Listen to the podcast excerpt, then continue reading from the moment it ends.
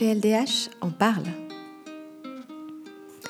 L'arrêt Cannes contre France du 28 février 2019, rendu par la Cour européenne des droits de l'homme, et euh, reconnaissant la France responsable d'une violation de l'article 3 en raison du traitement dégradant subi par le requérant, qui était à l'époque des faits un mineur non accompagné, qui se trouvait dans la région de Calais. Le requérant euh, afghan était donc arrivé dans cette région avec comme objectif de passer au Royaume-Uni pour euh, demander asile. Après un parcours tout à fait euh, chaotique et difficile pour arriver jusqu'en France, et il a été amené à vivre donc dans la région de, Calais dans des conditions tout à fait contestables au regard des droits fondamentaux. Il saisit la cour pour la raison suivante le juge des enfants avait été saisi par euh, une des ONG à laquelle il s'était adressé euh, autour de Calais. Donc le, juge des enfants avait euh, émis une ordonnance, une ordonnance demandant, enfin exigeant son placement dans un délai d'un mois, un placement donc provisoire et la désignation d'un administrateur ad hoc pour pouvoir formuler la demande d'asile et s'assurer de la protection de ses droits. Euh, le mineur devait donc être confié à l'aide sociale euh, à l'enfance. Euh, la difficulté, c'est qu'aucune mesure de mise en œuvre n'a été adoptée par l'État pour exécuter cette ordonnance du, juge des enfants. Et ce, malgré le démantèlement de la lande, qui est donc ce camp de fortune dans lequel le, le, le requérant vivait. Son abri de fortune avait d'ailleurs été complètement détruit, donc il avait encore été amené à vivre dans des conditions euh, j'allais dire encore pire que, qu'avant. Euh, et puis il a fini par réussir à passer au Royaume-Uni où il réside actuellement. Donc il était reproché à l'État devant la Cour européenne de ne pas avoir mis en œuvre cette ordonnance du juge des enfants et donc de ne pas avoir protégé ce mineur non accompagné en le laissant vivre dans des conditions euh, contraires à la Convention européenne des droits de l'homme.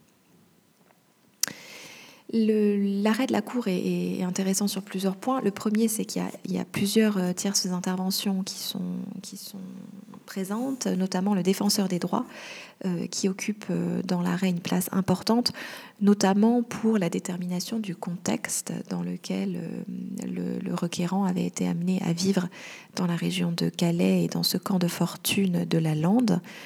Euh, puisque le défenseur des droits a fait plusieurs euh, rapports euh, qui détaillent les conditions tant dans ce centre de la, dans ce camp de la Lande que dans l'autre camp, peut-être plus connu, appelé la jungle de, Calais. Donc il y, a, des longs paragraphes dans l'arrêt qui recensent exactement, avec précision, les conditions matérielles concrètes dans lesquelles le, requérant était amené à vivre.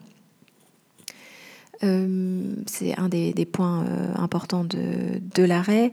L'autre euh, élément qui retient mon attention, c'est la question de la recevabilité de la, de la requête, puisque le gouvernement contestait l'épuisement des voies de recours internes. Quel était le raisonnement du gouvernement? Le gouvernement affirmait que le, le requérant aurait dû saisir le juge administratif avec la procédure du référé liberté qui est donc une procédure d'urgence, euh, pour demander, euh, pour enjoindre le conseil départemental à le, le prendre en charge euh, conformément à l'ordonnance du juge des enfants. Donc le gouvernement estimait que puisque il n'avait pas utilisé cette procédure pourtant à sa disposition, il n'avait pas respecté le principe de subsidiarité et que la Cour ne pouvait pas se saisir de la, de la question. Alors, la, Chambre va euh, balayer euh, cet argument. Ce qui est intéressant, c'est que euh, pour ce faire, elle va prendre appui sur la particulière vulnérabilité du, du requérant. Donc, le, concept de vulnérabilité est, l'un des concepts émergents dans la jurisprudence de la Cour et qui était un petit peu, j'allais dire, qui, hésitante à, l'utiliser, mais là, dans cet arrêt, elle, en fait un usage clair. Donc, elle explique que euh, les mineurs non accompagnés constitue une, catégorie extrêmement vulnérable. Elle prend appui sur sa précédente jurisprudence Raimi contre Grèce, dans laquelle elle avait déjà dit que le, requérant, en tant que mineur non accompagné, faisait partie des personnes les plus vulnérables de la société. La Cour poursuit donc sur cette voie et explique que l'ordonnance du juge des enfants était exécutoire et que euh, l'État devait donc euh, la mettre en œuvre sans que une autre procédure soit requise par loi interne euh, et, que donc même l'existence de ce référé liberté ne, ne, va pas à l'encontre du principe de subsidiarité, que la saisine du juge des enfants suffit en l'espèce en raison des conditions très particulières de la cause euh, à, considérer que le principe de subsidiarité euh, est, respecté et que donc le requérant a eu une attitude tout à fait raisonnable dans la situation particulière qui, était la sienne, euh, en, particulière en raison de la vulnérabilité, je le répète, et donc la requête est déclarée recevable sur ce point. Donc c'est un arrêt dans lequel on, continue de voir l'appui que la Cour prend de plus en plus sur cette notion de vulnérabilité euh, qui euh, commence à prendre des contours euh, juridiques et qui lui permet de développer sa jurisprudence, notamment en matière de conditions de, recevabilité. Je rappelle à cet égard que, par exemple, dans, deux arrêts que, je peux avoir en tête, que ce soit l'arrêt Lambert ou l'arrêt Campeanu contre, contre Roumanie, la Cour n'avait pas forcément pris appui de manière aussi large et, clair sur le principe, enfin, le concept de vulnérabilité, alors même que les requérants étaient euh, à chaque fois dans une situation euh, extrêmement euh, délicate et extrêmement particulière. Dans cet arrêt, Cannes contre France, elle, confirme son, intention de davantage se fonder sur lui pour développer son raisonnement.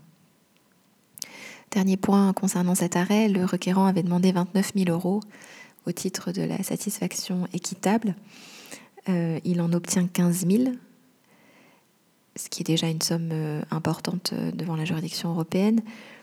Ce qui est intéressant, c'est qu'il avait chiffré à, 29 000 euros parce qu'il considérait que dans le cadre du démantèlement du, camp de, la Lande, son abri avait été complètement détruit et que c'était un dommage matériel que l'État devait, réparer. La Cour ne, rentre pas dans ce raisonnement et euh, rejette euh, euh, cette, prétention tout en octroyant une somme qui est quand même, qui est quand même importante.